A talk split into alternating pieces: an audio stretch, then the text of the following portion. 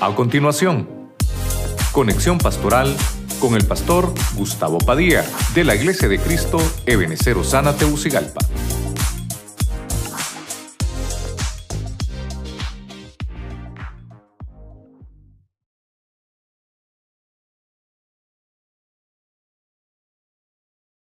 hablado del camino de la serpiente. Desde que empezó la serpiente empezó con engaño y va a terminar con engaño. Mire, engaño, engaño, engaño, por toda la historia.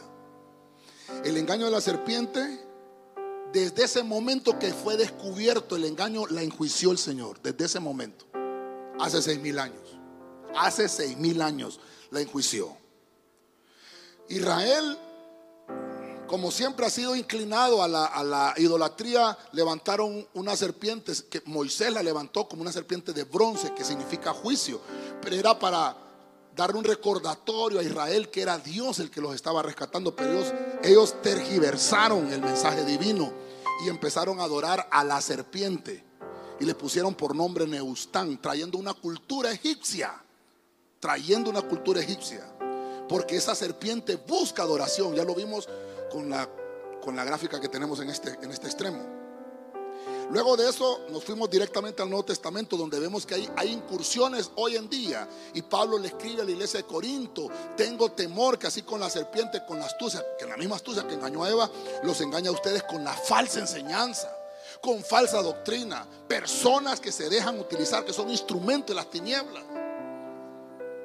Y después encontramos en Juan, el punto 4, que fue expulsada esta serpiente del cielo. Porque es, una de las características que tiene, que es acusador. No solamente lo caracteriza la astucia, sino que lo caracteriza la acusación. Una persona que está acusando no tiene Espíritu Santo. Una persona que acusa es porque está siendo incursionada por una potestad llamada la serpiente antigua.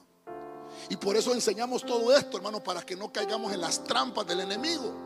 En el punto 5 vimos que una vez que fue lanzada esta, esta serpiente evoluciona a ser dragón, que se convierte en una profecía que fue anunciada en el libro de Isaías.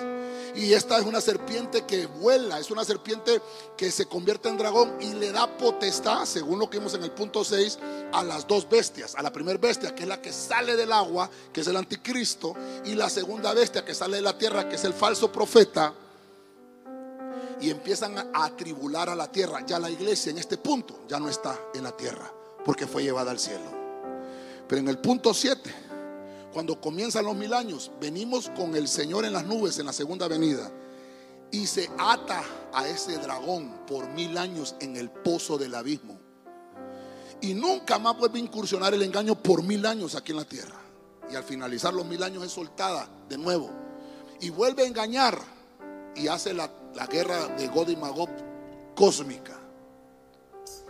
Pero el Señor la vence y dice que la lanza al lago de fuego. Y ahí es donde termina la historia.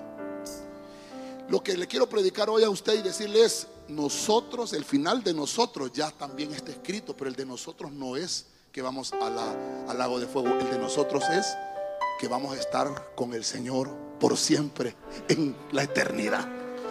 Amén. A ver, póngase de pie. Póngase.